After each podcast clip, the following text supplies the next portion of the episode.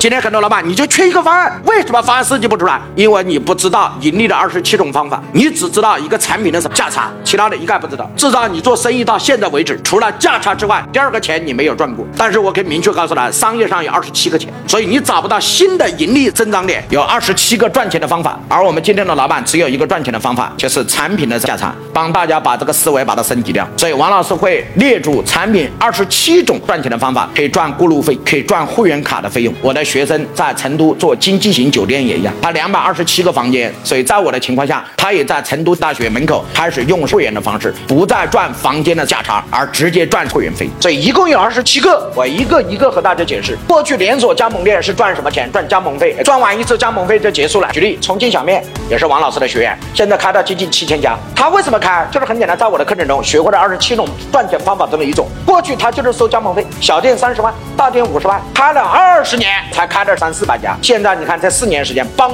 飙到快七千家，为什么？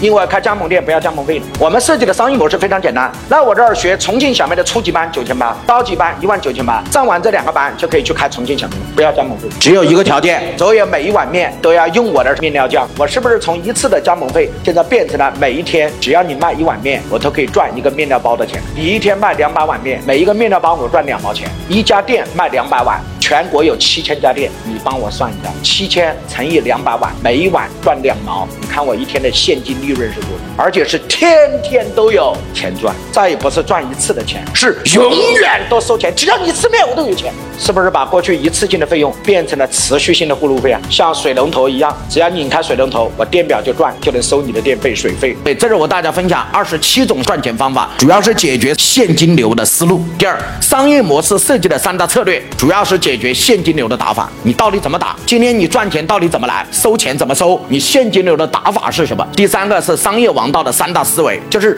你不能只是今天有钱，你得要持续有钱。所以今天老板学了一个方法，是今天收了一点钱，但是明天又没有了。所以为了教大家如何持续解决现金流，为什么有的人持续他有钱，就是因为他有一个与众不同的思维。所以商业王道的三大思维是要解决持续的现金流，而不是只赚产品本身的价差。帮大家把这个思维把它升级掉。